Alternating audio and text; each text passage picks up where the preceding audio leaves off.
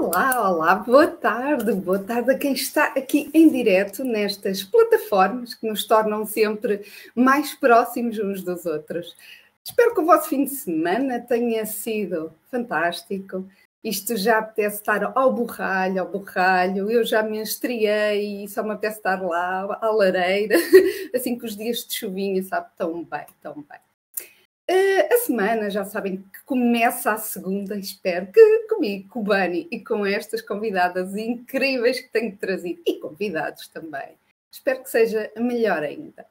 Já sabem que eu peço sempre, quando chegarem, digam se estão a ouvir bem. Podem dizer de onde é que estão, de onde é que estão um, a, a, ver, de onde é que estão um, a assistir aqui ao direto. Uh, e assim acaba sempre também por quebrar um bocadinho o gelo e sentirmos sempre mais próximos uns dos outros.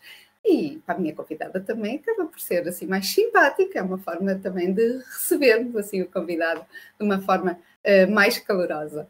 Um, a convidada muito há para dizer sobre ela, mas confesso que hoje vai ser também uma forma de eu a conhecer melhor. Uh, sei, vou assistindo longe ao trabalho aqui da Ana, e, e sei de algumas coisas que ela vai fazendo. Mas o que é certo é que é a primeira vez que eu vou estar a falar com ela, assim como vocês. Como vocês vão estar aqui a assistir ao direto, eu também vou estar aqui a ter uma conversa deliciosa com esta convidada, porque muito há para falar. Vocês vão ver. Já sabem, participem, aproveitem as convidadas estarem aqui em direto a dar o tempo delas. Isto é uma conversa, ou seja, não é uma entrevista, não é só para mim e para esta convidada, não é só para a Ana e para mim, é para vocês também participarem, vocês sentirem que fazem parte. E os convidados, eu dizia à Ana em bastidores, que os convidados podem ser um, um exemplo fantástico para vocês, porque muitas vezes os desafios eu sinto, ou que a Ana sente, ou já sentiu, ou que está a viver agora, também podem ser aqueles que vocês já passaram, ou estão a passar, ou sentem, ou sabem de alguém que está a passar pelo mesmo. Por isso, sintam-se ligados, sintam-se à vontade para sentar também connosco aqui. Eu costumo dizer que faz conta que estamos numa mesa de café, estamos a falar, está aberto a vocês sentarem-se também. Uh, estão aqui a ver, por exemplo, no Instagram, estão a ver várias pessoas online agora e de repente dizem, olha, vou parar agora aqui a ver um bocadinho aqui a Sofia e a Ana e, e sintam-se à vontade para entrar e para dizer olá. Desde já, muito obrigada a quem já está aqui em direto, em direto, uh, no, no Insta, já várias pessoas estão aqui, a Ana, uh, ai, ai, Maria da Saudade, isto está a passar tão rápido que eu já não consigo ver, mas tinha aqui mais pessoas, estão aqui mais pessoas, muito obrigada. Aqui também no Facebook, digam olá quando chegarem e digam se estão a ouvir bem, é sempre importante para que vocês tenham um melhor proveito aqui da conversa, porque isto estamos para duas plataformas e às vezes aqui os delays e as conexões ficam mais eh, complicadas. Sem mais demoras, porque a minha convidada adora falar e eu também. Quando se juntam duas pessoas que adoram falar, o resultado é eu ficar convosco até ao jantar, mais a Ana, por isso. Como não queremos isso? Já já vou já apresentar. Então a Ana é uma, uma mulher da arte, da arte das plásticas, não fosse ela uh, tirar uh, artes plásticas uh, como ensino. E ensinar também é algo que traz dentro dela e nas ligações que ela, que ela sempre desenvolveu. O que é certo é que ela diz que é tímida, mas a timidez não a deixou calar aquela voz que tem. Pois é, foi uma surpresa para mim descobrir que ela é uma cantora. É uma cantora, não sei se ela dá uma sensação que ela já não o faz atualmente, mas cantora uma vez, eu acho que cantora toda a vida. Uh, portanto, ela já vai nos dizer, e quem sabe se ela nos faz uma surpresa. Olha aqui, eu a fazer aqui, a deixar a Ana em xeque, ver se no final não há aqui uma surpresa que ela nos queira uh, felicitar. Olha, a Ana já está a dizer não, não. aqui em estúdio. Mas ela vai falar sobre este lado dela, porque foram 20 anos. Mas não é pela música que eu convidei a Ana, convidei por causa de outra coisa. A timidez também não a calou, não calou a voz interior dela. A voz em relação a quê? A área mais sensitiva dela. Isto às vezes pode criar algumas uh, opiniões um bocadinho divergentes, mas o que é certo é que isto existe. E, as, e, há pessoas com uma sensibilidade muito mais profundas do que outras. Se calhar é uma questão também de se trabalhar nelas. A Ana sentiu necessidade e começou a perceber que quando se tem um dom, há que mostrar ao mundo. Há que fazer a diferença, neste caso, na vida das pessoas. E ela começou a perceber que não era só ter o dom, era mostrá-lo, mas, sobretudo, percebeu que existem muitas pessoas como ela, só que não o mostram ela acha que pode fazer a diferença também nessas pessoas e ajudar essas pessoas a colocarem e a revelarem os seus dons ao mundo. Vou já puxar aqui a minha convidada, aqui, já no, no Facebook, ela já estava aqui em bastidores comigo. Olá, Ana. Já agora, obrigada novamente. Olá novamente. E agora sim, isto foi para, para o aquecimento e agora é que é sério.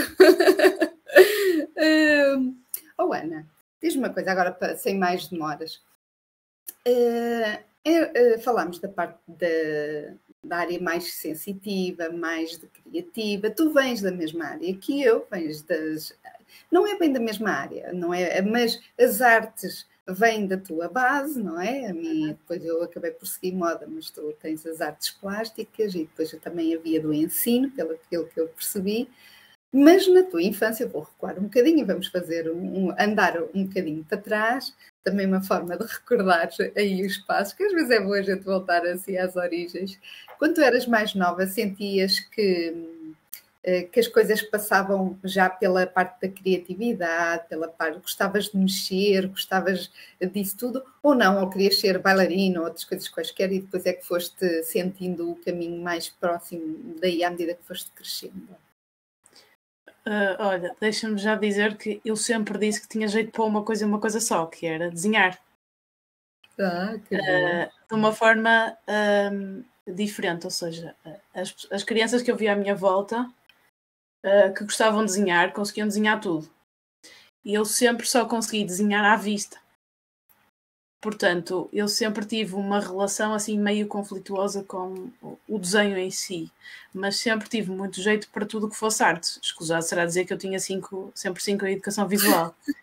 tudo o resto, nunca fui uma aluna, mas também nunca fui uma aluna brilhante no resto. Portanto, desde sempre que esta, este lado se destacou e é de família para todos os efeitos. Ah, então é uma casa de de, de, artes, não é? Transpira-se aí, ou respira-se, melhor dizendo, artes. Mas é da tua família direta, ou seja, os pais, ou vem de avós ou tios? Não, acho que é mais direto. Eh, sempre me foi dito que o meu pai tem jeito para desenhar, sendo que eu nunca ouvi.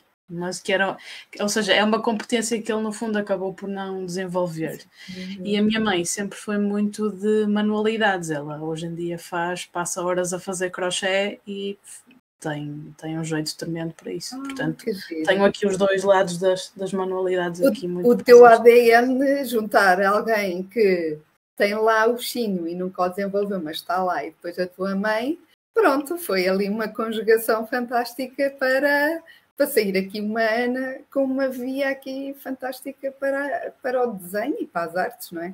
Alguma parte das artes plásticas que tenha puxado mais? Assim que tu dissesses, não é aquele caminho que eu quero mais nas artes plásticas? Ou sentiste logo que era tipo ensinar? Uh, não, um, até te posso dar aqui um, um, um background. Mi, eu sempre, desde miúda até antes de perceber que tinha jeito para, para desenhar ou para pintar, eu sabia que queria ser professora, não sabia muito bem de quê. Hum, e depois percebi que tinha jeito para pintar, a minha mão até fazia umas coisas mais ou menos direito, mas depois, quando cheguei, ainda fui para a informática porque achei que ser artista não dava dinheiro, aquela coisa. Oh, aquelas uh, crianças, não é? Exatamente. Quem nunca, não é? e depois decidi que ia primeiro tirar artes plásticas, ou seja, eu aprender a fazer, porque achei que era importante aprender a fazer antes de ensinar aos outros. Então eu decidi que primeiro ia fazer artes plásticas e só depois é que ia tirar uh, ensino para poder passar o meu conhecimento às pessoas. Sentias-te mais segura uh, passando por esse processo uh, e, e, fortalecendo também mais as tuas competências e conhecimentos. E fez todo o sentido, se calhar, para ti isso. Uh, oh, Ana, tu estás a dizer que desde pequena já sabias logo que, pelo menos ali a parte artística estava muito desenvolvida, passasse só não por ali. E em relação às tuas, eh, à parte mais sensível em ti, tu eras uma criança que já revelava ali alguma coisa para a parte de conectar, sentir algo, um tipo de sensibilidade, ou foi ao longo do teu crescimento que começaste a perceber que havia também algum lado em ti que abraçava mais esse campo? Olha, agora fazendo, uh, depois destes anos todos, fazendo a retrospectiva, uh, o meu percurso foi assim meio sinuoso e não tão claro. Ou seja, há coisas que há alguns anos eu achava que não tinha nada a ver e depois percebi que foi uma espécie de um encadeamento. O que é que eu quero dizer com isto? Um, primeiro foi a questão do, da minha relação com a religião. Ou seja, primeiro passei por uma espécie de recusa total. Porque uh, deixou de fazer sentido aquela questão de eu ir os, todas as semanas cumprir um ritual que não fazia sentido para mim. Depois comecei Mas os pais uh, vêm com essa base, certo? Nem tanto, é uma ah, pressão ah, até da, da, geração anterior. Okay. Mas depois comecei a perceber que o mundo tem uh, a luz e tem a sombra. E tem forças que funcionam ao mesmo tempo. E isso, de certa forma, aproximou mais da figura de Deus e nessa fase até mais da questão da religião. E nessa fase eu descobri uma coisa que são uh, uh, aquilo que se chama as teorias da conspiração. Ou seja, eu estava para aí no nono ano no e, comecei, e comecei a ler tudo sobre, sei lá, os Illuminati, sobre a família Rothschild, sobre, no fundo, todas aquelas teorias malucas que os americanos e não só têm sobre a grande máquina que, que controla o mundo.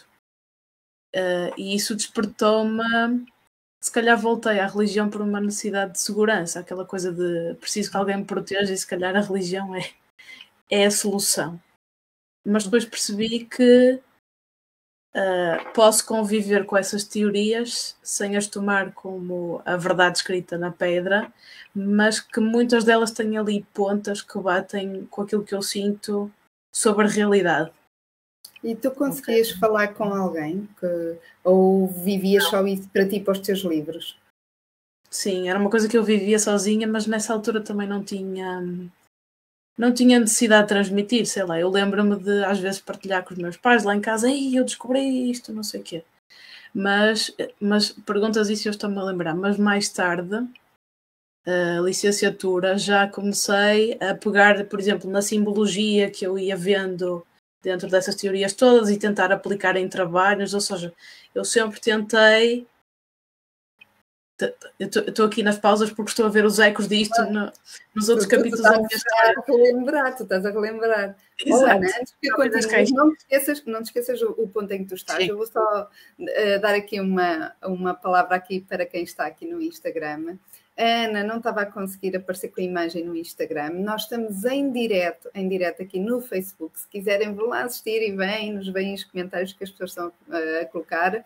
Eh, eu deixei, porque há pessoas que gostam e estão a, a, com o telefone às vezes em podcast e conseguem ouvir e ir ouvindo, então eu deixei. Eh, eu penso que se ouve bem a Ana, porque eu pus a coluninha aqui muito perto aqui do, do, do micro, eh, portanto, se não tiverem a ouvir, eventualmente, porque eu não estou a perceber se estão a ouvir ou não, depois uh, podem comentar se, se não está a valer a pena estar aqui no Instagram, ou então uh, vão, vão assistir aqui a Ana, que ela é bem gira e bem simpática aqui no, no Facebook.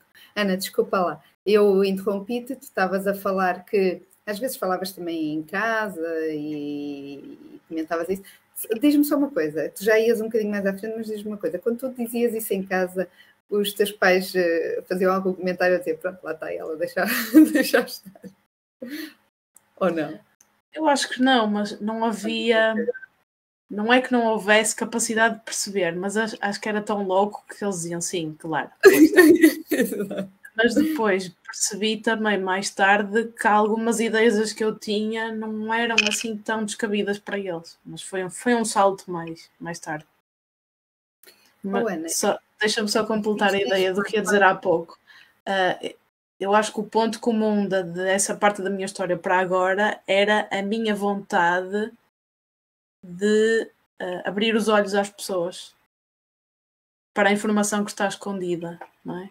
E acho que foi aqui que começou a despontar a minha vontade de partilhar com os outros, passar informação, abrir consciências.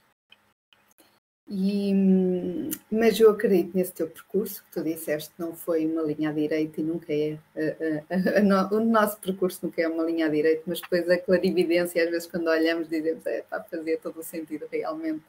É, aquilo por que passamos, porque também a nossa formação, a parte pessoal e íntima, a nossa estrutura emocional também é, são momentos diferentes e às vezes é preciso passarmos por determinadas fases para também absorvermos de outra maneira. Porque provavelmente o conhecimento, se eu te desse o mesmo conhecimento que tens hoje, quando andavas no nono ano, se calhar não ias também fazer com ele a mesma coisa que estás a poder fazer e implementar agora. Mas eu acredito e estava-te a dizer que no percurso que tu fizeste de montanhas, porque é sempre montanhas, as planícies e as montanhas, depois as montanhas mostram-nos um, um, assim um panorama maravilhoso se calhar de maior clarividência para ti, acredito que se calhar também vais apanhando todo o tipo de pessoas. E quando falamos das partes das energias, da, da área que tu, tu, lidas muito com a parte dos dons, as próprias palavras, as palavras que nós usamos para falar destas coisas, eh, pode assustar assim muito um lado das pessoas, apesar de muita gente já saber e estar a ouvir e cada vez mais só ouvir falar disto, mesmo do, do reiki, de, de terapias de, de equilíbrio emocional. Nós não somos máquinas, nós não conseguimos desligar quando às vezes há aquela coisa do olha, da porta do trabalho para dentro ou da casa desligas. Pois, mas era bom termos um botão, mas o que é certo é que a gente sofre com algumas coisas, não é? É difícil nós desligarmos. Mas mantermos a parte emocional, equilíbrio, energético, existem muitas outras coisas e tu vais ter a oportunidade de, de dizer aqui, porque são áreas que eu também não domino, não é? E, e, e por mim está-se a abrir aqui também um, um fantástico conversa nesse sentido, que é bom, porque às vezes a gente assusta-se, ou há pessoas que se assustam quando se fala destas coisas, não é? Tipo, ai, ah, eu, eu não conheço, não sei, nem quero falar disso. Mas é bom levantar, é bom as pessoas verem o outro lado, porque as escolhas também existem quando a gente tem escolhas, quando não há escolhas, só temos uma, uma realidade. E é bom nós também termos o nosso sentido crítico, avaliarmos as coisas.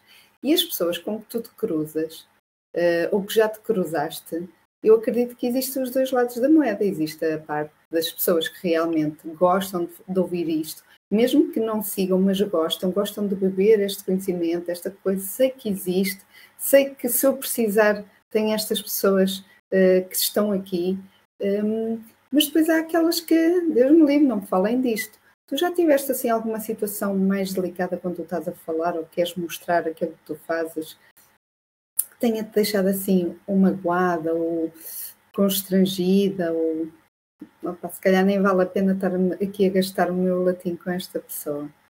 Houve assim alguma situação ou não?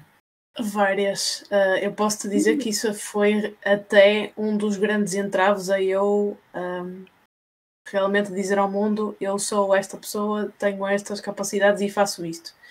Porque aquilo que sentia é que, ou seja, isto no fundo começou até com pessoas da família, em que havia discussões sobre a nossa visão do mundo e a nossa visão sobre a religião, para todos os efeitos, e havia discordâncias grandes. Então é como se uh, eu visse o mundo a tons de vermelho, a outra pessoa vê tons, em tons de azul e nunca conseguimos encontrar uma, uma concordância. Aquilo que acontece é que a outra pessoa começa a tentar-me convencer de que o mundo que existe é o dela. Então eu chego sempre àquele ponto em que desisto e percebo que cada pessoa tem o seu nível diferente de consciência. Portanto, eu não tenho que convencer ninguém de que as coisas existem ou não. Uh, aquela visão que eu fui construindo da existência e todas aquelas teorias que eu tenho são aquelas que fazem sentido para mim. Uh, e cada vez mais eu sinto que este processo todo que que nós estamos a fazer destas hecatombes todas que passamos nos últimos anos é, uh, sei lá, que é que, o universo a, tentar nos mostrar que existe mais do que esta vida muito palpável de, de rotinas muito marcadas e coisas que é suposto sermos e levar-nos àquilo que se chama no campo da espiritualidade ao despertar.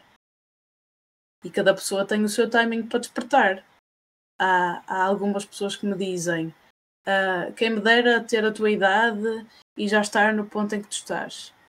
E eu hoje com esta idade começo a ver pessoas com menos de 10 anos que eu que também já, já estão no sítio onde eu com a idade deles não estava. Portanto, no fundo, não há timings para isto e eu já acho que a palavra não é desistir, mas eu já percebi que uh, há alturas em que não vale a pena uh, discutir alguns temas, especialmente este que é tão fraturante, porque no fundo falar de espiritualidade é falar sobre nós mesmos.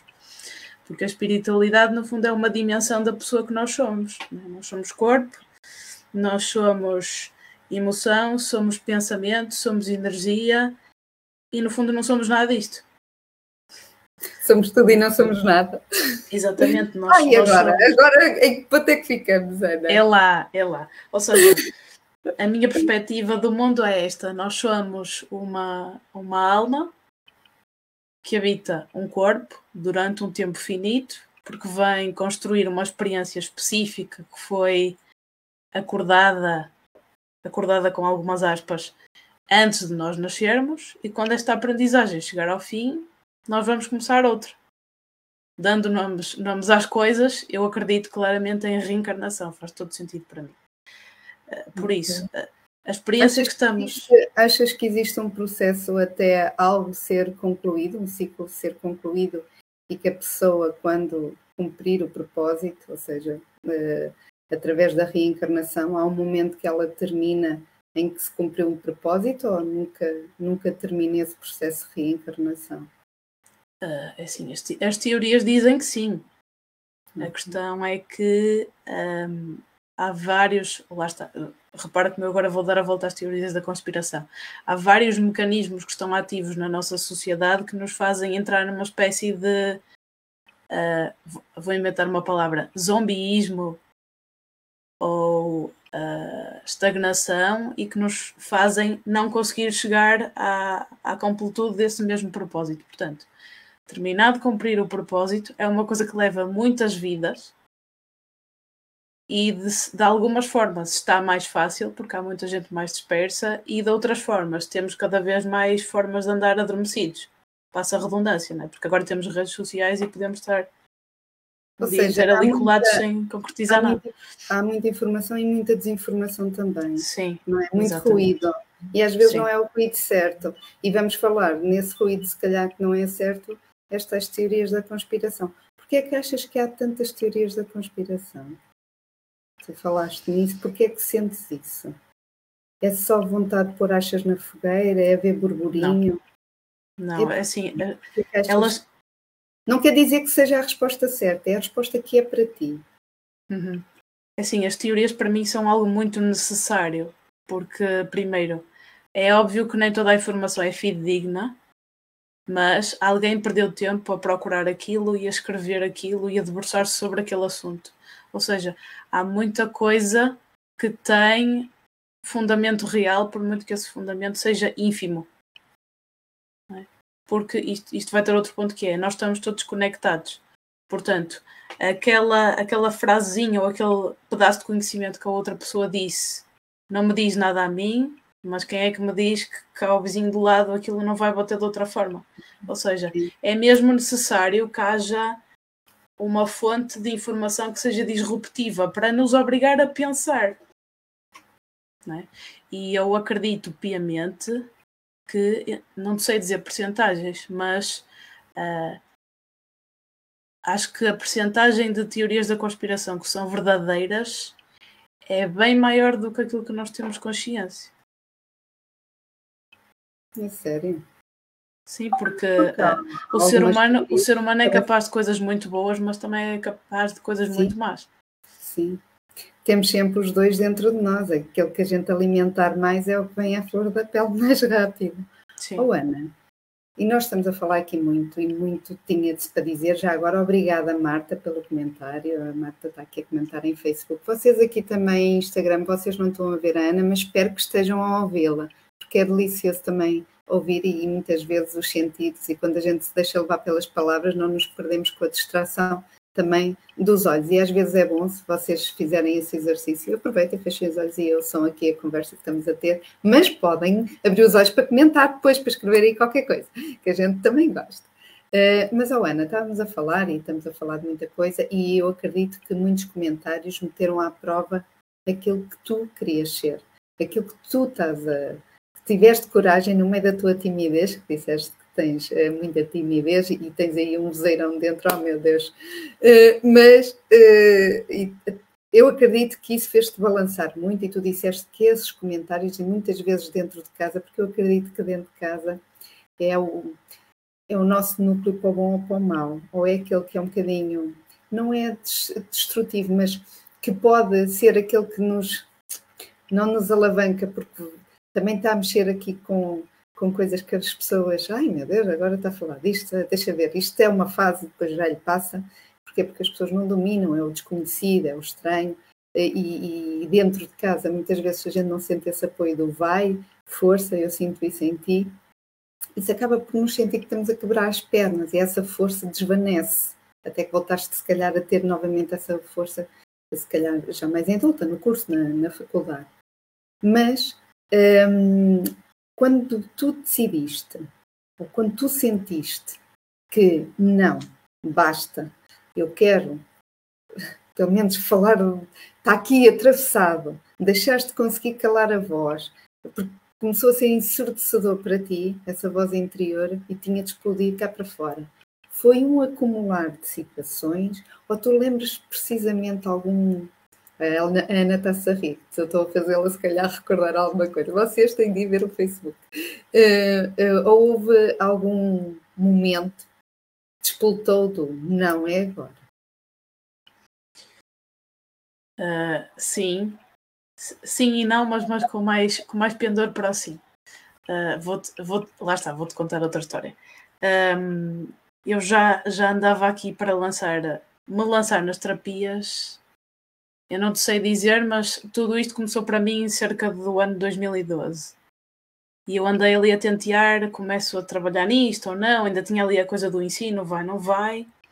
E eu lancei, lancei-me para aí três ou quatro vezes.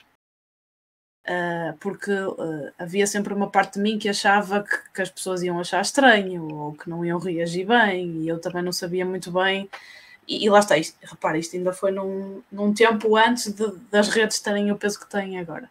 Mas eu achava que não ia ser bem recebida, ou que não tinha o conhecimento suficiente. Pronto, crenças, as crenças limitadoras todas. Exato. E aquilo que aconteceu é que eu ia sempre tentar uh, estar nas terapias, mas ter uma coisa que me, que me desse algum, algum suporte, uma rede de segurança. E essa minha rede de segurança foi o ensino. E, uh, e o meu grande marcador de o que é que tu estás a fazer, tu devias estar só ali, que é as terapias, veio exatamente através do ensino. Então aquilo que aconteceu é que em 2020 eu fui dar aulas outra vez, como eu costumo dizer, tinhas que ir bater com a cabeça nessa parede outra vez para perceberes em definitivo. Precisaste e aquilo foi. Ou seja, vamos encontrar a coisa. Foi para aí o segundo ano de, de do Covid, era o segundo ano que os alunos estavam em, a ter aulas à distância. Já foi no ano em que, os, em que os miúdos voltaram à escola, mas andavam ali sempre vai, não vai. E eu tive, no, no mínimo, um ano traumático. Porque eu percebi o estado em que o sistema está e eu tentei, com as minhas forças todas, não deixar de ser eu dentro daquele sistema tão limitado. Ou seja, eu tentei tratar os alunos como pessoas, uh, não trabalhá-los de forma energética, porque é impossível. Tu tens que te proteger a ti em primeiro lugar. Mas tentei ser uma pessoa, se calhar isto é redundante, mas ser uma pessoa mais humana possível para eles. Uh, eu posso te dizer que uh, eu fiquei a, a cuidar de uma turma e a minha turma tinha casos de problemas sociais do arco da velha E eu pensei para mim, claro, claro que esta gente tinha, tinha que vir ter comigo. Famílias e eu pass... muito estruturadas, se calhar, não é? E eu passava horas a fazer tipo terapia aos pais. Não é? E eu pensava para mim, claro, óbvio que vinhas para aqui fazer este tipo de serviço. E eu cheguei a meio do ano a pensar, eu vou desistir, eu vou vou fazer outra coisa qualquer, mas eu aqui não consigo ficar, porque fui senti-me atacada de, de vários pontos, de formas, sei lá, que eu nunca pensei possíveis. Eu acho que pela primeira vez na minha vida sofri bullying de, de, colegas de trabalho, o que para mim não é nada normal, porque eu sou o tipo de pessoa de ter boas relações com toda a gente. Ou seja, tudo me empurrou para ganha juízo e sai daqui. Oh, Ana, eu acredito que se calhar tu sentiste, tu sentiste que não estavas a ser apoiado, ou pelo menos não viam com bons olhos essa forma de humanizar algo que estava a se tornar um bocado impessoal demais, porque o estar no presencial acaba por estar ali envolver envolver-se umas energias, um abraço, se for preciso, um carinho, um sorriso, há, há outra ligação com o online que felizmente encurta as distâncias, por isso é que vocês estão aqui agora, e muito obrigada a quem está aqui a assistir, à Sónia, a Sónia está aqui, obrigada. Podem fazer comentários, já sabem. Uh, mas, uh, mas se calhar, apesar disso, e isso também destruiu-te um bocado e sugou-te, mas se tu pensares, se calhar impactaste de alguma forma alguém da tua turma, algum aluno, e se calhar fizeste algo que pode não ser visível para ti, mas, eu, mas podes ter acendido uma luz de esperança ou de, da pessoa sentir que há ali alguém que está atento a eles. Porque às vezes as pessoas só querem atenção, só querem ser, às vezes, chamadas pelo próprio nome, só querem ser vistas ou ouvidas. E se calhar, apesar de não estar-te a sugar muito e fizeste bem, meteste um limite, mas aquilo que tu deste e que entregaste, entregaste muito. E entregaste se calhar quem de valor, não é? A, a miúdos que se calhar nem, nem tinham isso, nem dificilmente iriam sentir isso. Uh, mas eu interrompi-te. Uh, esse momento de foi quase o basta para ti. Esse tipo de situação empurrou-te para eu não quero isto. Ensino, e foi, e foi o, a gota d'água, foi esse momento Sim, dos teus colegas de trabalho. Foi, foi um, um combo de, de situações, mas uh, eu acredito que o universo uh, está sempre a comunicar connosco e a dizer se nós estamos a ir no sentido que é o mais positivo para nós ou no sentido oposto. Portanto, ele esteve sempre a falar para mim e eu, em certos momentos, ignorei, em certos momentos, ouvi. Deixa-me só dizer acerca do que estavas tu a partilhar que eu não tenho sombra de dúvidas que uh, plantei sementes em, em muitas daquelas pessoas, porque não foi só crianças, também foi muito nos adultos. Mas eu acho que ali eu também percebi aquilo que são os meus, os meus limites naquilo que eu posso fazer pelo outro. É? Ou seja, não, eu não posso ajudar que, alguém que não queira ser ajudado, ou seja, uh, eu acho que também aprendi lições valiosas para aquilo que é a minha prática terapêutica. Não, eu não considero que qualquer das minhas vivências tenha caído em saco roto. Acredito piamente que tudo é uma construção daquilo que eu sou hoje e daquilo que eu virei a ser amanhã. Portanto, claro que toquei a vida de alguém, não sei como nem tenho que saber. Mas lá está, isso é mais uma faceta da nossa interconexão. Mas, mas eh, muitas vezes o plantar a semente é muito bom porque vai mudar, se calhar, o, aquela pessoa, o ambiente onde ela está, a forma como ela pensa, ou um basta, tipo, é esta a realidade que eu tenho. Se calhar poderia acabar com esta realidade e ser o coitadinho. Se calhar disputaste ali a, eh, aquele boost, aquele, aquele alento de dizer: não, eu não tenho de ser esta realidade se calhar posso uh, ter outra realidade que não esta e em vez de arranjar desculpas seguir, a, seguir em frente. Aqui a Maria da Saudade tocaste sim e de que maneira tocaste nos alunos. Oh Ana, por curiosidade, uh, os alunos eh, davas aulas a que ano? Ou a que anos? Nesse ano era sétimos e oitavos. Ali na fase, na fase das, das hormonas. É, é uma fase complicada e às vezes de revolta, nos casos em que ainda por cima há mais conflitos, eh, família. Sim, é, fa é a fase do atrito com os adultos, não é? Fácil. É, é uma fase que não é fácil, não é fácil. Oh Ana, e um, andando assim um bocadinho, tu, uma das coisas que partilhaste comigo, uh, olha, a Maria da Saudade está a dizer que também uh, sentiu nela eu acredito, acredito. É, é, fácil de uma pessoa também começar a ser levada a pensar noutras coisas e Maria de Saudade também é muito focada nestes aspectos e, tem muito a ver com, com, também o que ela faz e o que ela tenta ajudar a, nas pessoas na vida e impactar na vida das outras pessoas. Maravilhoso. Vão ver o direto que eu fiz com a Maria da Saudade, está impecável. Um, em que a idade não é, não, não é, é, não, não manda nada, não manda nada. Uh, mas, oh Ana, uma coisa foi tu sentires que tinhas um dom e quiseste deitá-lo cá para fora. Basta, e vou deitar cá para fora. Ainda tiveste muito tempo nessa situação ou começaste a perceber que o ensino até tinha alguma coisa em peso em ti porque achavas que realmente tu podias ser um veículo para ajudar outras pessoas que tiveram uma situação ou têm uma situação idêntica à tua e que só precisam de clareza e que alguém puxe isso por elas e, e, e traga ao de cima o dom que elas também têm. Foi assim quase sequencial ou não? Essa, essa clarividência. Do, eu posso impactar mais do que umas simples pessoas, mas impactar também quem tem os dons e os pode mostrar e deve mostrar. Sim, Estou um, aqui a tentar encadear as ideias na minha cabeça. Eh, eu, eu percebi que a coisa tinha, tinha de passar pelo ensino. Uh, Vou-te vou contar uma história uh, curiosa, que é, eu desde miúda, acontecia muitas vezes, uh, as pessoas na, miúda, ou seja, miúda, com aparência de miúda, que tu olhavas e achavas, esta, esta, esta pessoa não sabe nada da vida porque não tem experiência de vida. Acontecia-me não, já, já vais perceber onde é que eu quero ah. Acontecia montes de vezes as pessoas pedirem-me uh, orientações ou informações e às vezes dentro de, das lojas virem ter comigo pedir informações sobre a loja. Eu ficava a olhar para as pessoas, como quem diz.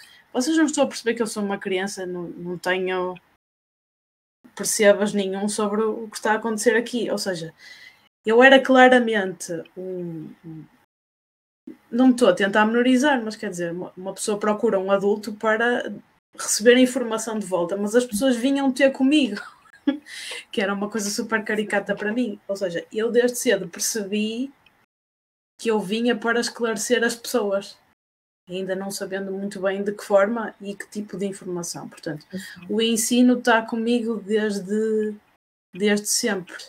Eu fui foi tentando perceber qual era a via mais correta. É? Fui pela forma mais formal e depois percebi que o formal era demasiado limitativo para mim. E depois percebi que havia outra forma, que era aquela que eu própria ia editar como é que acontece. E ela própria se foi revelando porque os, há bocado falávamos sobre os meus dons. Os meus próprios dons, isto foi uma coisa, foi uma espécie de um outro awakening para mim, que é uh, eu não sabia o que é que eu podia fazer, qual era, se calhar isto não vai fazer sentido, mas eu vou dizer na mesma, qual era a capacidade dos meus próprios dons. Ou seja, uh, quando eu percebi que tinha a capacidade de receber informação de outros lados, daqui a bocado já posso explicar isto melhor, uh, alguém me sugeriu eu começar a desenhar essa informação e só quando eu coloquei as mãos na massa, é que eu percebi mesmo o que é que poderia fazer com aquilo. Ou seja, eu tive anos a aprender a desenhar e só para aí ao fim de uma década é que eu percebi para que é que aquilo servia e como é que aquilo vinha até mim. Ou seja, eh, por muito que eu, que eu sinta que a via é aquela, a via só me vai ser mostrada quando eu lá estiver. Não vale a pena sentes... planear muito. É sem rede. Tu sentes-te um veículo? Sim completamente. Às vezes eu digo, ainda, ainda hoje à tarde estava a ter uma sessão uh, com, uma, com uma pessoa com quem eu já, já tinha estado, já tinha feito canalização de mensagens para ela, ela estava-me a dizer aquela, aquela, aquele desenho que tu me disseste que tinha a ver com uma mensagem que eu ia receber quando estivesse numa praia.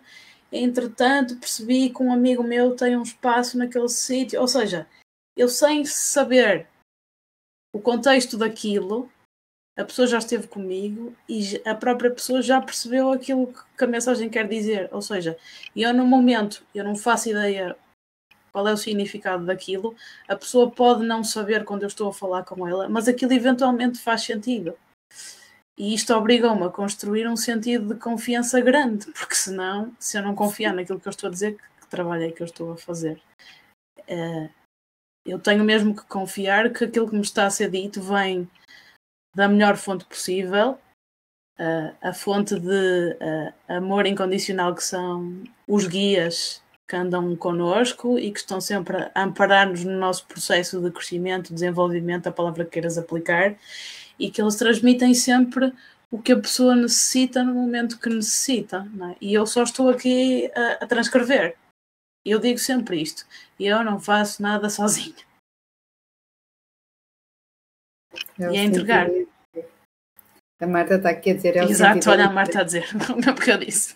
É, é, é, Nem mais. É, telepatia, telepatia. Também a Maria da Saudade ainda há bocadinho escreveu, eu não quis interromper, mas a Maria da Saudade escreveu que uh, quem está aqui no Instagram consegue ver, não conhece os teus alunos, é certo, mas uh, ela fala por ela e, e marcaste-a. E, e sempre que nós marcamos, porque é um bocadinho isso que também nós deixamos uh, quando passamos na vida das pessoas, às vezes debitamos palavras que ouvimos ou frases bonitas que lemos, mas acabamos por, às vezes, só passar os olhos por cima e não beber realmente do sentido que as coisas têm. Mas as pessoas não passam, às vezes, por acaso na nossa vida. Nunca. Às vezes têm para o bom ou para o mal, porque há pessoas que às vezes são destrutivas um bocadinho para nós, mas o que é certo é que dependendo das nossas a forma de lidar com isso, ou a forma como nós respondemos à situação, também nos fazem um propósito que às vezes pode não ser, para nós não é bom ou não fazer sentido, mas depois se calhar faz um sentido mais à frente, para outra clarividência, ou a forma como podemos, se calhar, impactar a vida de outra pessoa, através de até aquilo que nos aconteceu, podermos ajudar outras pessoas para que isso também não aconteça e, e, é bom, e a Maria da Saudade está quase a, a transmitir aqui um pouco isso. Uh, quando nós passamos uh, pela vida das outras pessoas, uh, neste caso tu, porque vens trazer, já vamos falar um bocadinho disso, porque eu, eu fico deliciada com estes temas, porque não são temas que sejam o meu dia a dia. Eu gosto de ouvir e gosto de vos fazer ouvir também isto para vocês pensarem.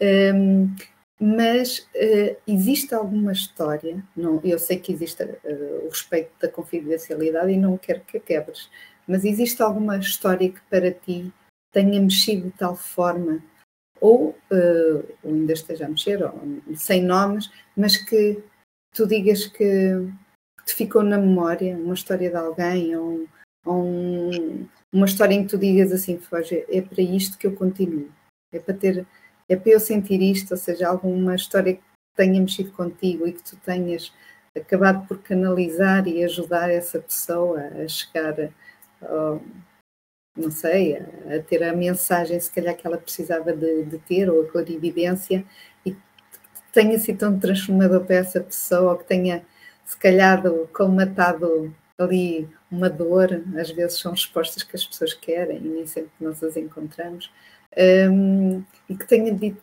que a ti tenha ficado aquela história marcada em ti. Tipo, aquela história não me esqueço. Não sei se existe assim alguma, porque às vezes há pessoas que vêm com tantas dores ou com situações uhum. tão que mexem connosco que às vezes acaba por nos eh, também, de certa forma, afetar um pouco e Sim. saber como é que eu posso transformar isto ou como é que eu posso resolver isto. É assim, eu acho que não tenho assim uma história que seja que me tenha impactado assim, abanado até à, à medula óssea. Eu acho que uh, os abanões que eu sinto sempre são uh, aqueles que acontecem quando eu percebo que aquilo que eu fiz no, no meu processo de canalização faz sentido para a pessoa, ou seja, eu escrever uma coisa que para mim é descabida e a pessoa dizer é mesmo isto, uh, são três pessoas da minha família, ou aconteceu no dia tal e foi neste sítio, e eu, ok, não me diga mais nada. E há sempre uma espécie de uau na minha cabeça. Hum. Há um, sei lá, acho que a minha crença é sempre reativada, mas é sempre uma espécie de magia, sou sempre como uma espécie de criança a ver as coisas a, a acontecer. Uh, e, e as sempre... pessoas, eu acredito, também tenham essa reação, quase. Tipo, ah, é mesmo isto. Sim, mas eu, eu acho, que me, acho sempre que me entusiasmo mais, mais eu do que elas. Mas não me importa nada. Sempre a, a, a minha criança interna uh, gosta, gosta sempre muito. Um, outra, outra razão pela qual eu acho que não, não tenho nenhuma história que me tenha impactado muito é o facto de uh, eu perceber enquanto terapeuta que as pessoas que vêm ter comigo fazem sempre de alguma forma espelho de mim. Ou seja, eu estou a ajudar aquela pessoa a curar aquele aspecto dela porque eu preciso observar esse aspecto em mim. Portanto, eu estou a facilitar aquele processo de cura àquela pessoa, mas ao mesmo tempo estou a tentar perceber o que é que dali eu preciso retirar para mim para trabalhar. Então nunca, nunca há nada que me apanhe desprevenida. Vou usar, vou usar este termo. É óbvio que gosto sempre de ver que uh, às vezes duas ou três frases fazem com que a consciência da pessoa abra e ela já saia dali com outra clareza para pôr as ideias dela em prática ou perceber que tem de estabelecer uma rotina nova com ela ou fazer mudanças no seu grupo de pessoas. Um, sei lá, são, são pequenas, mas, mas bastantes vitórias. Eu, eu prefiro pouco, muitas vezes, do que assim coisas muito, muito grandes. Megalómanas, não precisas Sim. disso, às vezes bastam pequenas coisas para serem grandes depois. Sim. Oh, Ana, estavas a falar muito bem que às vezes as pessoas precisam de implementar, se calhar, pequenas mudanças na, na vida que têm. E é um bom, e um bom mote também para eu te pegar aqui, se calhar, nisso e trazer-te para o meu lado. Agora vou puxar aqui a Ana para o meu lado. Uh, muitas vezes nós não gostamos daquilo que vemos em nós ou daquilo que a gente veste. Às vezes não são as peças propriamente. Está bem que podemos sempre escolher umas que nos assentam melhor e outras pior. Mas às vezes até estamos bem e nada nos cai bem, não é? Na, há ali sempre qualquer coisa que de entrave. E muitas vezes eh, não é por fora, não é estético, não é? É um todo que tem de ser trabalhado por dentro, ou alguma coisa que, se calhar, uma ferida às vezes está ali aberta, e muitas uhum. vezes, eu já falei aqui em alguns diretos também, que às vezes usamos aquela máscara de está tudo bem e não está. E quanto mais nós usamos isso, mais nos estamos, se calhar, a, a distanciar do nosso eu interior também, porque vamos enterrando, não queremos mostrar as emoções, uh, somos fortes, tentamos ser fortes, se calhar para, para os nossos filhos, ou para, para quem vive, uh, com quem seja esposo ou não, ou para, para os uhum. nossos pais, para eles não sofrerem, e, e acabamos por nos ir uh, enterrando ali aos poucos determinadas coisas, só que são coisas que quando não são trabalhadas e que se calhar começam com um grão de areia, essa dimensão, uma pessoa vai ver e anda já corcunda com o mundo às costas, não é? E, e, isso também se transmite visualmente e exteriormente, a forma como a gente chega e ah, faz acontecer e estamos bem, e, apesar de que nem sempre temos dias bons, mas mesmo uma pessoa, quando está bem e não tem um dia bom, deita-se no outro dia as coisas até correm melhor e a outra não, a outra é cada vez agrava mais a situação. Tu já te deparaste e achas que faz sentido as pessoas quando não estão bem, tentarem procurar algo, quando é no, na parte mais, ou, ou, melhor dizendo, vou reestruturar. Quando é que achas que uma pessoa deve procurar a Ana ou alguém como a Ana e não, por exemplo, um psicólogo ou um psiquiatra que fazem um excelente trabalho? Mas qual é que achas que é a dimensão de uma coisa e da outra? O que é que as pessoas devem sentir? Porque se calhar uma pessoa é levada, não, eu se calhar preciso de falar com alguém, psicólogo, e continuam se calhar lá com a mesma dor se calhar uhum. levantam o problema, começam a perceber se calhar que tem ali qualquer coisa, mas se calhar não está a ser tratado no, no sítio certo. Existe alguma, para quem nos vai ouvir ou para quem nos vai ver, perceber de se calhar é isto que eu preciso, se calhar é isto que eu tenho, se calhar é isto que eu sinto, se calhar é por aqui que eu tenho de ir. Que achas que faça, que haja diferença? Eu não sei, eu estou a perguntar, mas hum. não sei. Porque às vezes as pessoas não sabem simplesmente. Uma pergunta interessante. Olha, vou começar por dizer que eu faço psicoterapia. E não é a primeira, nem a segunda, nem a terceira pessoa que passa por mim e eu digo que seria vantajoso para a pessoa complementar com psicoterapia porque é uma, é uma área diferente e que toca, toca pontos diferentes. Uh, mas eu tenho um, a grande palavra que eu ia aplicar vantagem de a pessoa que me segue ser uma pessoa também da espiritualidade. Ou seja, eu acabo por estar com alguém que não só tem visões do mundo muito parecidas com as minhas, mas que também me dá um apoio muito mais abrangente. Portanto, eu não seria de toda a pessoa para ser seguida por um terapeuta mais cético, mais científico, mais do método. Porque não funciona para mim. Mas eu diria que não existe, tal como não existe certos nem errados, também não existe uh, formas, uh, sei lá, claras e concretas de eu perceber é melhor eu ir para ali ou melhor ir para lá. Acho que a única forma de perceber qual é a melhor via é experimentando, não é?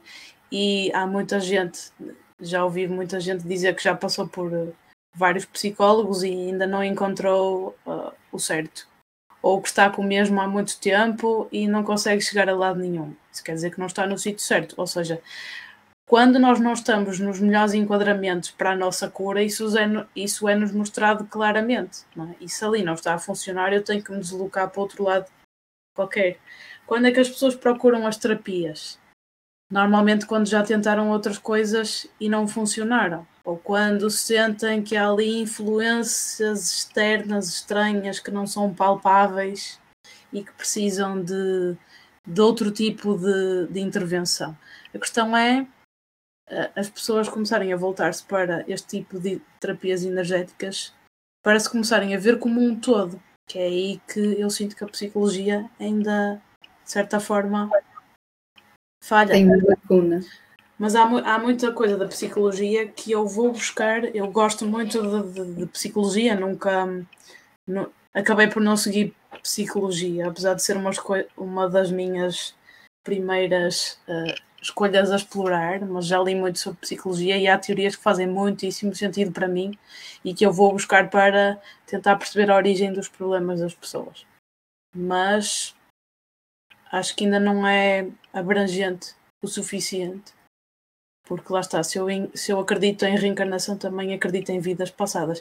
Eu digo sempre às pessoas: uh, não vale a pena culpar aquilo que me aconteceu há três vidas atrás se eu não estiver a fazer nada diferente nesta. Mas a verdade é que existem coisas que estão implantadas em nós que não vêm de agora, que vêm de decisões que eu tomei há três corpos atrás, quando vivia noutra situação de vida completamente diferente, com outra história, com outra família, etc, etc. Portanto, há coisas que a ciência do aqui e agora, de tratar este, este corpo que está aqui, não vai resolver. É? E se eu sentir que isto não é do aqui e do agora, eu tenho que procurar outras soluções. Tu sentes que, ou já tiveste alguma situação em que as pessoas te procuraram por uh, achar que iam arranjar a, a, solução milagrosa para alguma coisa, ou fazerem alguma coisa sem ter trabalho. Ah, Ana sabe fazer isto, misturar ali umas coisinhas, aquela ideia um bocadinho de pozinhos perlim pim pim, erradamente, e depois eu vou conseguir aquilo que quero. Um, isso é um jogo um bocado complicado de se jogar, mas eu acredito que se calhar haja pessoas que queiram jogar esse jogo. Sim, imagina, uma das primeiras ferramentas que eu aprendi foi o tarot. Mas eu depressa deixei de fazer esse tipo de consultas. Porquê? Uh, as pessoas vinham à procura que, de certa forma, e eu lhes dissesse como é que eles tinham que viver a própria vida. E eu não quero ser de todo esse tipo de pessoa, não é? Porque depois essa, pessoa que vai à procura de respostas concretas para tomar decisões é a pessoa que mais tarde te vai culpar daquilo que aconteceu porque foste tu que me disseste que, que tinha que ser assim. E depois há, há, outro tipo de pessoas que é que no fundo vai dar ao mesmo sítio, que é as pessoas que esperam, como tu dizias, que tu resolvas o problema. E eu já tive, inclusivamente, de despedir clientes, porque acontecia, uh, por exemplo, pessoas que tinham problemas nas suas relações e sempre que, que, que a coisa estava mais tremida, pediam-me para fazer uma, uma mesa radiónica, que é uma ferramenta de, de trabalho energético, que uh, no fundo, sempre que eu fazia uma mesa, a coisa equilibrava. Era como. Isso, como... como... Oh, Ana, eu que não percebo nada disso e quem nos estiver a ver e, e, e esteja assim, depois a deliciar-se com este tema de uma forma rápida e simples, não tem de estar claro. com grandes coisas, mas eu que não percebo hum. muito destes temas, eu não sei o que é uma mesa. o, qual é o, o propósito ou o que é que ali se procura? O que é que tu, o que é que tu fazes ou qual é um trabalho que tu faças? É assim, basic, basicamente nós, eu estava, estava há bocado a falar sobre aquilo que nós somos e aquilo que nós não somos, e nós somos constituídos de cerca de sete corpos, ou seja, corpo físico, corpo emocional, corpo mental, corpo energético, corpo búdico e outros corpos por aí fora. Ou seja, nós vamos desde o corpo mais físico, mais material, até ao, ao, ao corpo mais etérico, menos, menos palpável, tentando usar aqui termos simples. Uhum. E aquilo que a mesa faz é como se nós fôssemos ao, ao médico, mas o médico que trata as coisas não palpáveis. Então, no fundo, a mesa é como se fosse um computador no qual eu vou perguntar uh, o que é que a pessoa tem de mal e o que é que eu posso fazer para ajudar, ativando as, as ferramentas que tenho disponíveis. E pode ter a ver com a ligação aos seus ancestrais, ou seja, à sua família. Pode ser, uh, ainda há bocado falei sobre este tema, influências externas, ou seja, pessoas que estão a direcionar energia negativa para aquela pessoa. Pode ser, uh, sei lá, a sua desconexão à, à fé, à espiritualidade.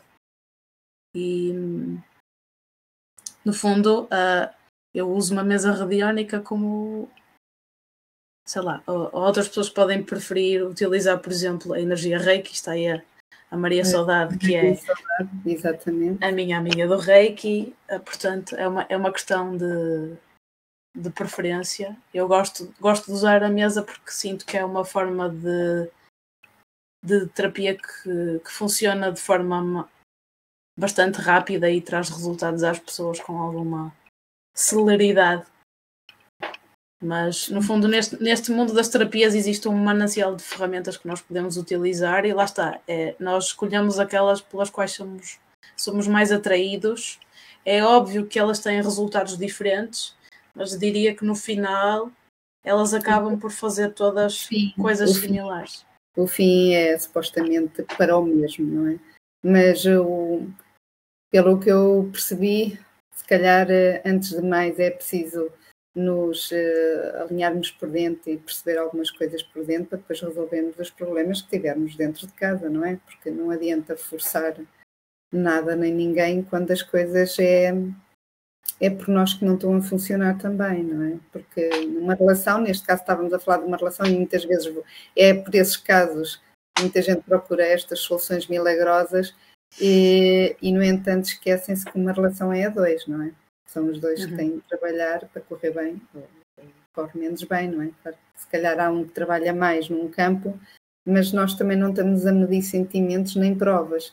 Muitas vezes há pessoas que não estão, tar, não estão sempre com demonstrações uh, de amor ou mais para, para outros verem, e no entanto, se calhar conseguem dar um abraço, um carinho, uma coisa mais especial, e não estão ali uh, uh, a fazer outras coisas e, e muitas vezes eh, se calhar as soluções que uma pessoa procura para uma instabilidade emocional é a própria instabilidade também emocional que está dentro de cada um de nós.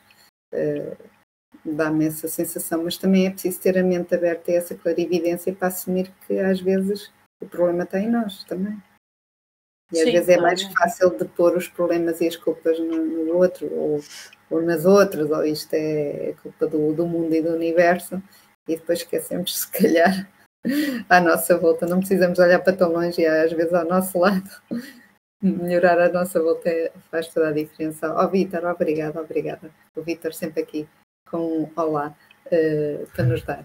Um, oh Ana, nós já voltamos. Não sei se queres tocar em algum assunto que, que tenha ficado, assim, do que eu falei dou agora. Dou-te o leme. Ah, o leme. Então vamos aqui conduzir o barco. Pois é. Eu costumo convidar, da, lançar aqui aos convidados. Uh, um dia isto ainda me vai correr mal, eu acho. Oh, não, oh, não, que os meus convidados são impecáveis, não vou fazer isto comigo. Mas eu costumo dizer aos convidados para pensarem num objeto, algo que lhes diga alguma coisa, que tenha algum significado, seja profissional ou pessoal. E eu fiz o mesmo convite à Ana e disse: no direto, levas um objeto e vais falar sobre o teu porquê deste objeto, a escolha desse objeto e o que ele representa. Eu não sei o que é, estou como vocês, não sei o que é. Uh, portanto, vou convidar a Ana a mostrar o que ela uh, tem e que trouxe, não é? foi lá buscar ao baú ou não, uh, aqui para nos mostrar. Oh, Ana, então, a Ana está a rir muito, eu não sei o que é que vai ser. Isto é o meu riso empático, ok? Ora, esticando aqui o bracinho. Este é o meu objeto. Ok. É, já, é feito por ti. Já vos vou dizer o que é. Vamos, vamos por partes que é para ver suspense. Aqui no não estão a ver. Não é? vem, pois, tenho que ver mais tarde a gravação. Eh, toca aí a ver depois, ou então depois fica disponível no YouTube e podem lá ver tudinho, tudinho.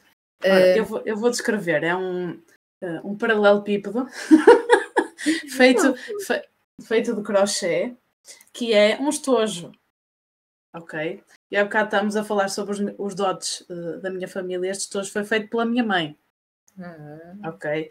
E aqui dentro tem, vou mostrar, estou a abrir, as minhas, oi, as minhas canetas todas ah. que eu uso para fazer os meus desenhos. Que ok. Então, isto, é, isto são as minhas ferramentas de, de trabalho. E eu sou a tola que anda sempre com os tojos para todo lado. Ou seja, na, na, minha, na minha mala isto não pode faltar. Que giro. Eu sou tipo aquela, aqueles teenagers que estão em todo lado e estão a, a fazer rabicos. Oh, Ana, quando tu fazes os desenhos, agora fiquei curiosa, quando tu hum. fazes os desenhos, eu acredito que faças durante as sessões, não é? Deixas-te levar. Não sei se é assim. Ah, não. Pronto, não. mas desenhas coisas concretas ou desenhas formas que te representam algo? Uh, sim.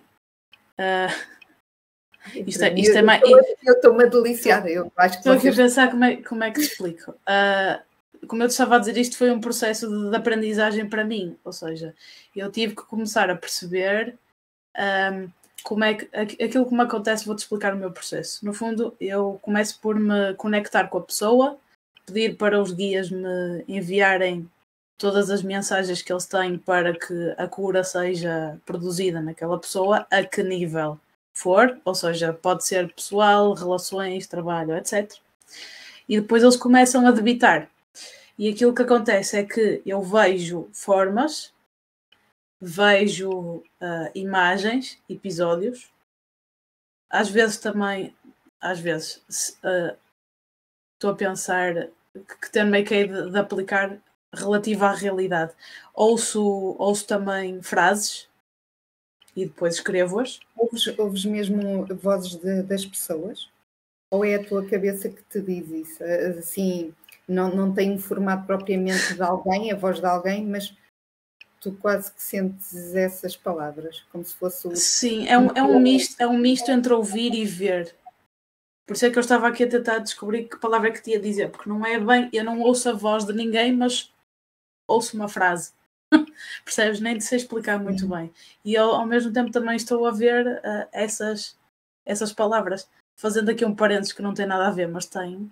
Uh, estava a ver uma série aí há duas semanas e na série diziam que nós, nos sonhos, há uma, há uma coisa qualquer no nosso cérebro que não nos permite ler quando nós estamos a, a sonhar. Mas eu várias vezes consigo ler eh, frases inteiras nos sonhos. Ou seja, se calhar é este o mecanismo que me permite receber informações desta forma. Não sei, estou a conjecturar. Médicos não me venham estudar, por favor. Mas tudo isto para dizer o quê?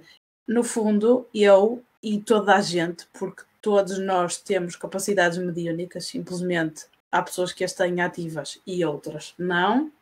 Algumas podem vir a ativá-las mais tarde e outras podem não lhes tocar uma vida inteira. As, a nossa mediunidade, tal como a nossa intuição, manifesta-se através dos nossos sentidos. Ok?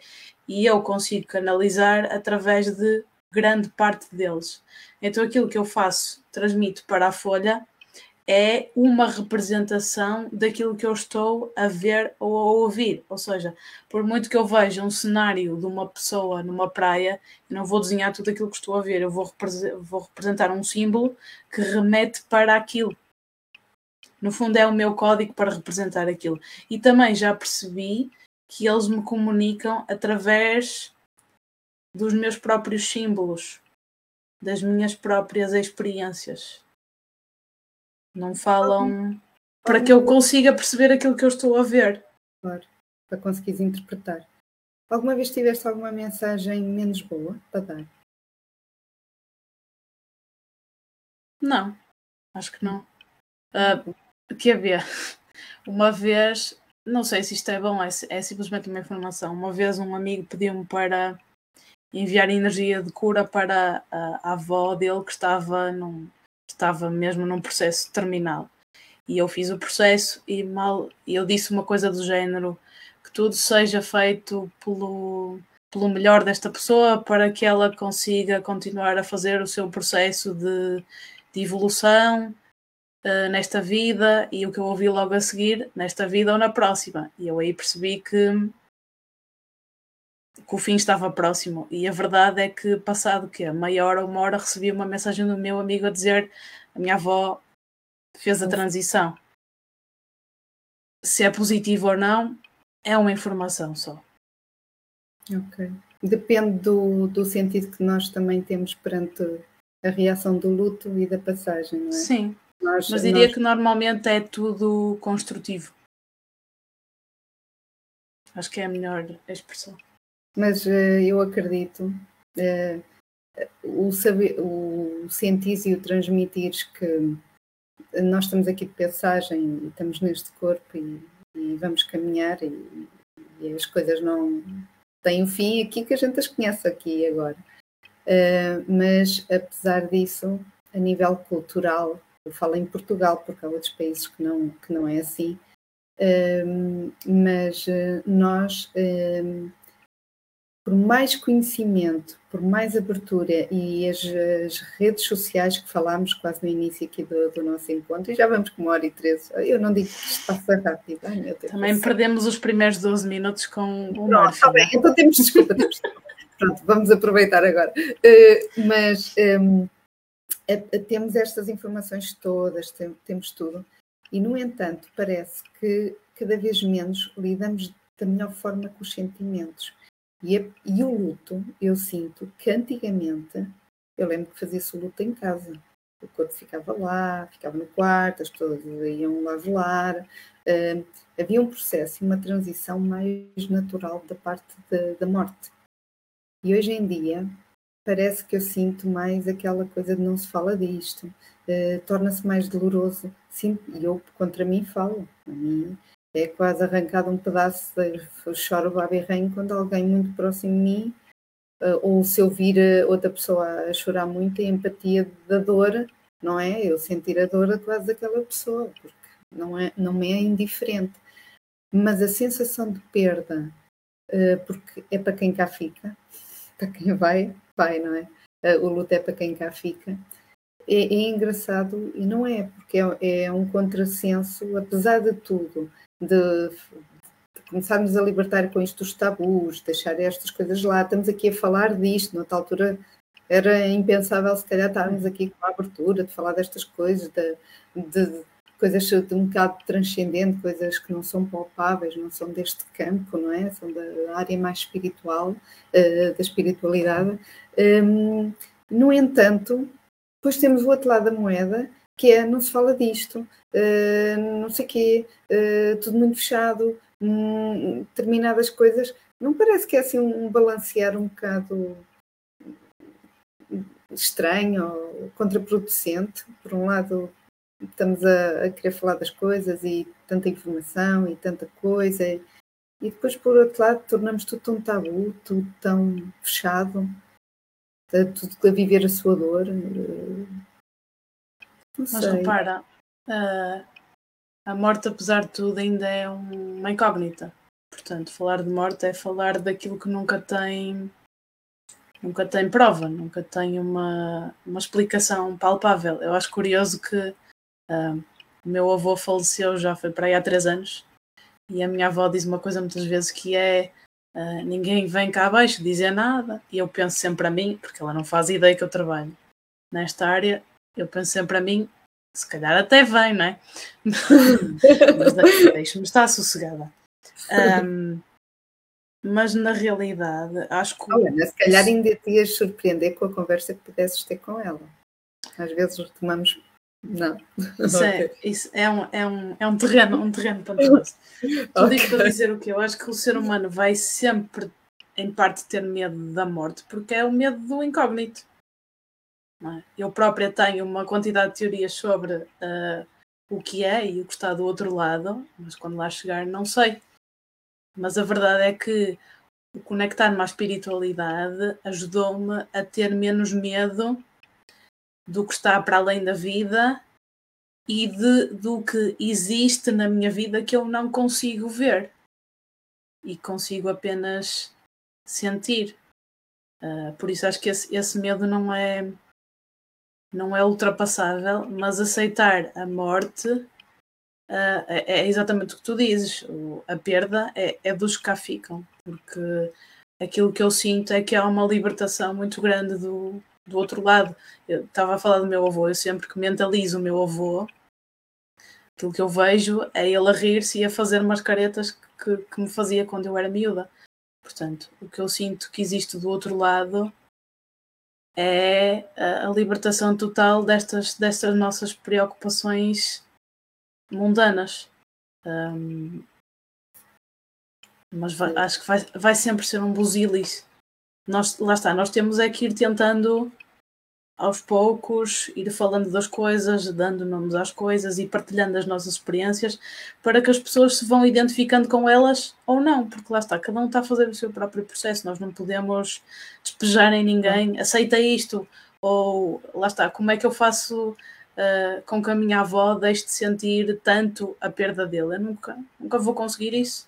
Não é? Aquilo que eu posso fazer é enviar a minha, a minha energia de amor e alegria para ele, é? para que ele sinta que uh, só tem que vir cuidar dela, não tem de vir cuidar de mim, não é? porque na realidade, quando nós estamos ali naquele pesar todo, o que nós estamos a fazer é criar preocupações para quem já não tem supostamente preocupações. Com que se preocupar passa a redundância. Ok. Faz sentido. Ou seja, não te encontrei uma solução, deixei-te aqui perguntas e, e divagações. Mas, eh, mas, às vezes são, é, é, um processo dentro de nós e, tentar se calhar libertar. E como tu disseste para ti, se calhar o, nós agarrarmos um bocadinho ao lado espiritual, quer acreditemos ou não, ou seja católico, ou seja outras divindades, desde que seja, eu costumo dizer, deem-lhe o nome que disserem, desde que a mensagem seja boa e de, de amor, é o, o nome, é, é, o que se quiser dar, dependendo também culturalmente.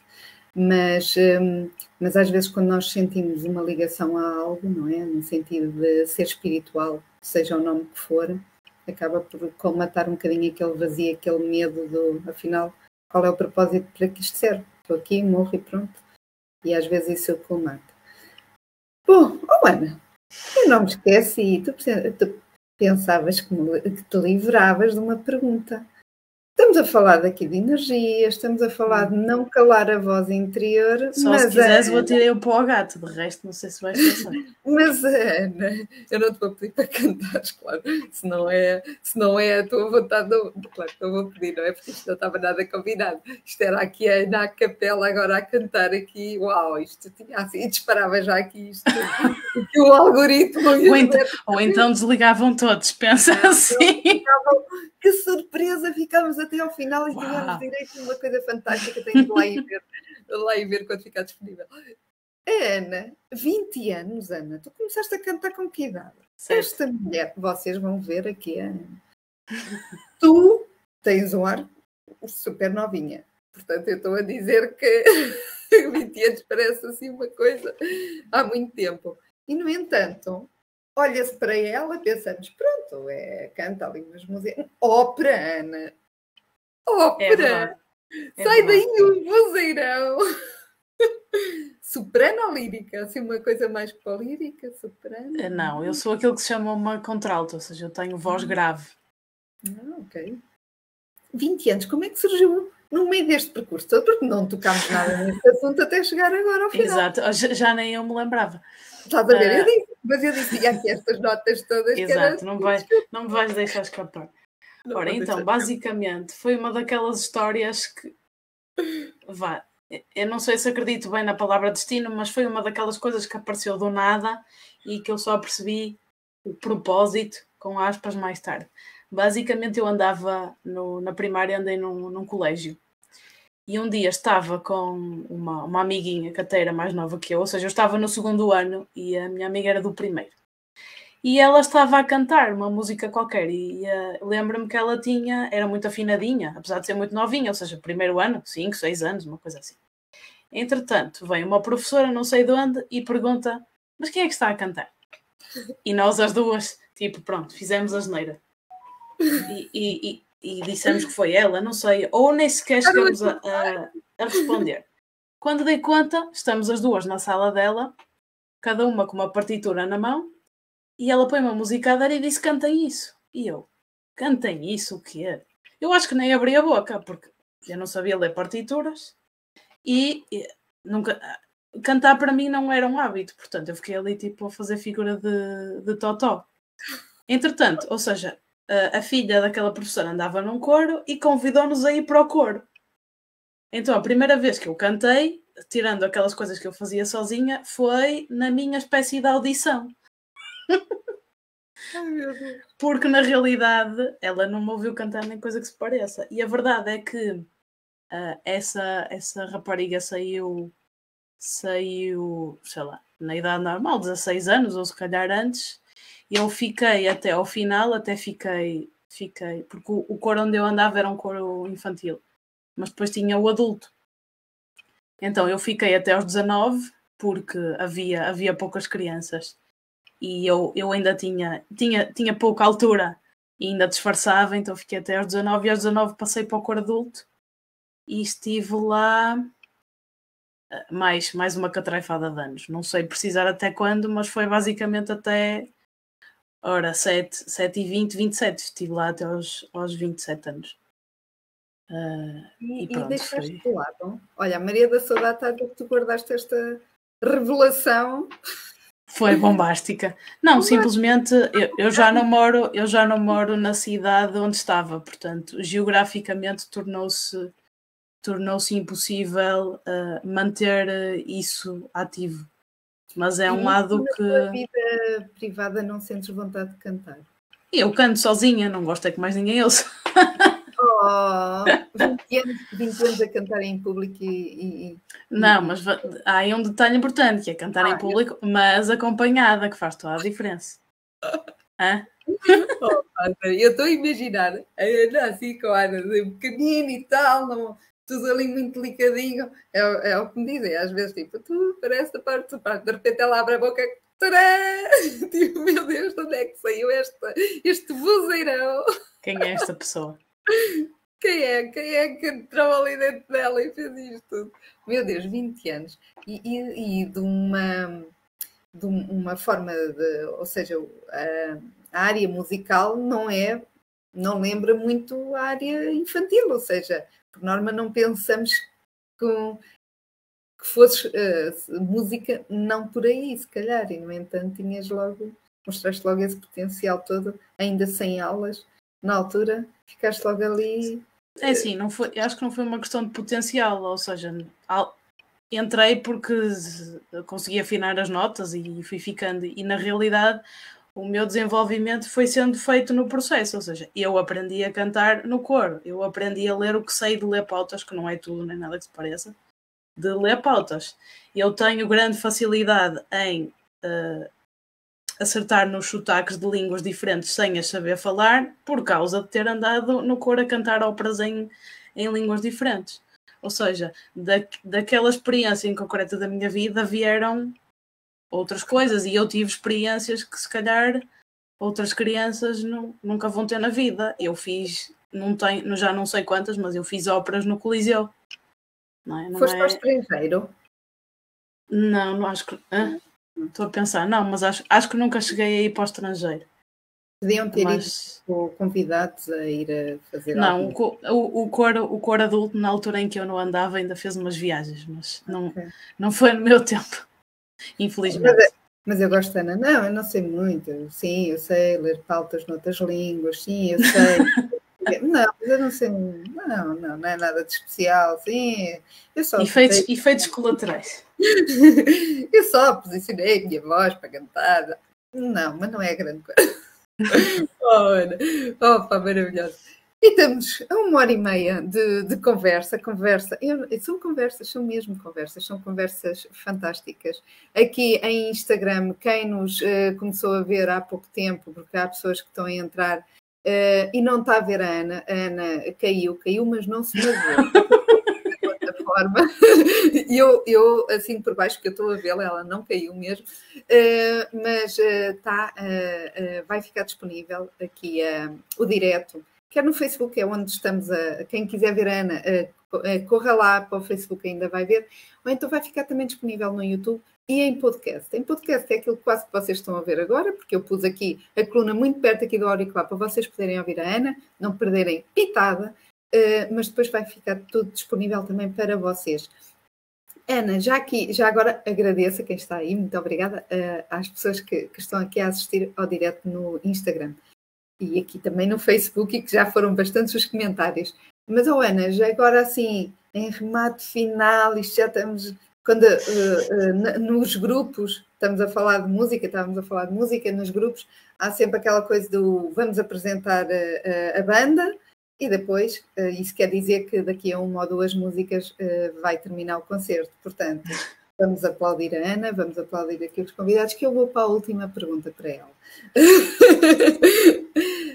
Ana, se alguém, vamos sair agora aqui da área da música e vamos um bocadinho à tua área, à área que tu fazes hoje em dia e que faz sentido para ti. Se sentires que alguém tem um dom, souberes que tem, tu disseste toda a gente os tem, mas que às vezes está ali qualquer coisa que não desperta, ou a pessoa não. Pronto, qualquer um tem a sua, não é? O seu momento, ou, ou deixa ou não passar.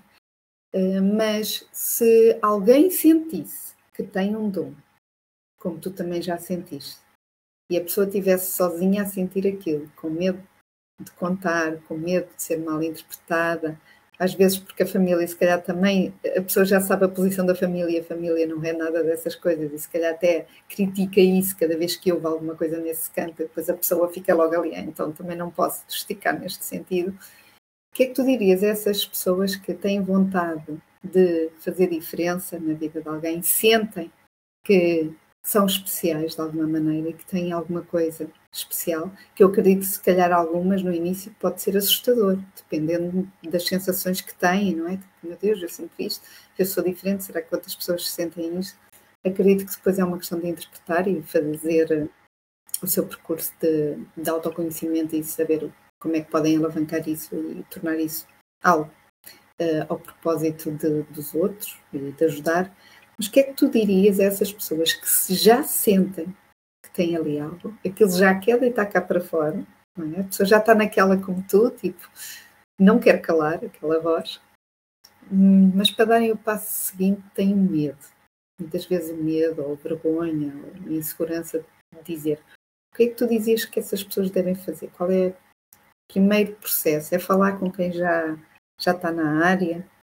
É o quê? O que é que, que, é que conselhos davas? Assim, eu diria Uh, a primeira coisa é procurarem a vossa tribo. O que é que isto quer dizer? É óbvio que nós vimos de uma, de uma família que nos deu origem e que nos acolhe e que nos ama, às vezes uh, das formas mais corretas, outras vezes nem tanto, não interessa. Um, mas nem sempre uh, o núcleo de pessoas que nos vai acolher e potenciar no, nosso, no desenvolvimento dos nossos dons é aquele núcleo que nos deu origem. Portanto, se eu sinto que ali não vou ter o suporte que preciso, eu tenho que ir procurar esse suporte no outro lado. E a verdade é que já falamos do lado negativo das redes, agora vamos falar do lado positivo. As redes aproximam as pessoas, portanto, uh, existe montes de grupos e sites e fóruns e, e mil e uma coisas uh, onde nós podemos encontrar pessoas com situações similares à nossa. E a verdade é que nós somos cada vez mais. Há cada vez mais pessoas a dizerem-me que estão a sentir. Uh, não tenho outra palavra, dons a despertar nelas, que não sabem muito bem por onde começar, mas que sentem as coisas a vir. E, até, até a mim, né, que estou dentro da área, me dizem isto com algum receio. E eu digo, vai, mas estás com medo de quê? Isto é uma coisa que tu vais aprender na experiência, não é, não é uma coisa que, que tu achas já ensinado de todo. Portanto, o primeiro passo é encontrarmos alguém que perceba o ponto em que nós estamos. Porque aí vamos ter já a base para começarmos a construir aquilo que queremos. Depois é perceber o que é que nós realmente queremos fazer com aquilo. Porque pode ser, pode não ser a nossa área principal de, de servir o outro não é? Eu posso ter dons de mediunidade e ser enfermeira. Quantas? Quanta gente do, da área da saúde que está, que está a despertar para, para a espiritualidade? É sério. Imenso. Aqui um, um à parte, mas é, é verdade. É muito bom, é muito bom. Ah. O que é que tu achas que é? É por ser a vocação do ajudar o próximo? Estar mais à flor da pele isso? Uh, assim, no fundo já, já está com elas. Tudo é cura, seja cura enviada energeticamente ou cura física. Não é? Eu posso curar através da minha palavra, eu posso, posso curar o outro através do, do meu toque. Um, no fundo, aquilo que, nós, aquilo que nós estamos constantemente a fazer uns com os outros chama-se trocas energéticas. E eu estou a fazer uma troca energética aqui contigo, ou seja, estou a dar-te e estou a receber. Portanto, uh, mesmo que nós não estejamos em áreas próximas daquilo que é áreas de cura, uh, nós estamos sempre a fazê-lo de alguma forma, mas acredito que pessoas que já estão na área já têm uma. Falta uma palavra, uma. Uma orientação para, para, para estarem ao serviço dessa, dessa forma. Portanto, faz todo sentido que esteja tanta gente a despertar. E mais uma vez, eu aqui dando, dando acho a teoria da conspiração. Esta catombe toda na, na saúde, não vou buscar nomes, que é para, para, o, para o Facebook não vir chatear, mas esta hecatombe toda veio também para despertar as pessoas que estão dentro do sistema e perceberem que as pessoas não são só isto. É? Por isso é que o sistema entrou em, em falência. E, e, lá está, não me espanta nada que haja, haja muita gente da enfermagem e da medicina a perceber que precisa também de atuar de outras formas. Para fazer sentido também de outra maneira, não é? Sim. Muito bom, muito bom. Portanto, procurar comunidade, procurar um grupo que ouça a vossa voz, que vos entenda, perceba exatamente aquilo que vocês comuniquem da mesma forma, é, é, falam a mesma linguagem. E às vezes nós não encontramos isso em casa. E é procurar. E não é por mal. Às vezes nós também exigimos que os outros pensem ou sintam aquilo não entendes, não entendes aquilo que. Às vezes não, não dá, não, não entendem, não estão nesse caminho, mas também não, não podemos cruzar os braços nesse sentido, e a Ana disse aqui muito bem, procurar, procurar onde é que tu te encaixas, onde é que sentes que faça sentido estar, e também para começar a evoluir interiormente, também com a experiência dos outros. Neste caso, a Ana provavelmente teve pessoas que ela admirava e que a fizeram também ser um bocadinho o farol, não é? Perceber para onde é que era a orientação, o que é que ela podia fazer com estes dons eh, que tem. Ana, quem ouvir aqui a entrevista, quem não esteve aqui no direto e vai ouvir em direto, uh, em diferido, vá, uh, aqui o direto em diferido, mas uh, quem, se ficar assim com aquela curiosidade de ouvir e dizer, ah, quer saber mais, onde é que as pessoas podem ver? Em vários sítios. Eu tenho página no Facebook e no Instagram. O nome que lá está é Ana Caldas e Rai Ananda Kaur, que é o meu nome de alma. Um, e também tenho o um site que é raianandakaur.com. Portanto, há várias formas de me encontrarem agora... e perceberem quais são as minhas visões da vida. Meu Deus, e agora já me dava vontade de fazer outra pergunta: como é que surgiu o Ai, nome Jesus. da tua alma? É rápido ou, é, ou é, demora muito? É, basicamente pedi, pedi a uma comunidade de yogis na, na Índia e eles enviaram-me. Ou seja, eles fizeram o trabalho que eu faço, mas no outro lado. Ah, ok. Mas tem um significado. O significado existe um significado que se traduza? Uh, sim. Uh, deusa leonesa, uma coisa assim. Ah, ok, está bem. Já não, já não sei assim já é, já, já é a tua marca, é aquelas marcas que não se veem, mas já fazem parte de nós, são essas? Sim. É aquela que, que, que, está dentro de nós. Olha, a Maria da Saudade está aqui a, a agradecer, a dar um beijinho para nós as duas, um beijinho também grande para, para a Maria da Saudade e para quem uh, assistiu aqui à direto. Nós vamos encerrar, não sei se queres dizer alguma coisa, Ana, antes de eu me despedir. Uh, não, sim, muito, muito grata muito grata pelo, pelo convite. Já não estava neste formato a apresentar-me às pessoas há algum tempo. Foi bom voltar, apesar dos problemas técnicos. E eu estava-te a dizer há bocado no Instagram, não sei se ouviste, problemas técnicos é comigo. Porquê? Porque o não é físico, o não físico interage com, com com estas coisas, portanto... Então, e houve propósito melhor dele aparecer do que se manifestar assim, olha, para quem não escusa, escusava era de estragar isto, mas olha... É não estragou nada. Não, ainda tem outra plataforma, outro suporte, pronto, que ele diz, ora bolas. mas, eh, mas não tem mal, não tem mal. Um, Ana, muito, muito obrigada pelo teu tempo, pela partilha. É importante também deitar cá para fora e isso, mostrar às pessoas isso. Pessoas que também não percebem nada dessas coisas, como eu, que percebo pouco. Foi bom mostrar esse lado, levantar ali o tapete que às vezes a gente nem sabe, ou às vezes a informação que chega é um bocadinho deturpada e se calhar houve pessoas aqui que ficaram com outra ideia das coisas que se calhar tinham uma interpretação diferente e às vezes também uh, as crendices não fazem muito bem. Um, já sabem que se precisarem, às vezes a mudança começa por dentro e começa sempre por dentro.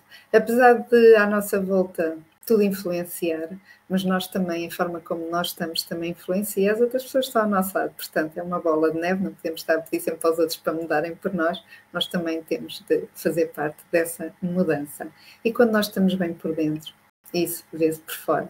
Uh, nem sempre temos bons momentos, nem sempre temos uh, a mil, nem, e às vezes estamos ali meio caos, mas o que é certo é que quando a estrutura cá dentro está a funcionar, Claro que às vezes precisamos de combustível para pôr a máquina outra vez a girar, mas é preciso estarmos bem.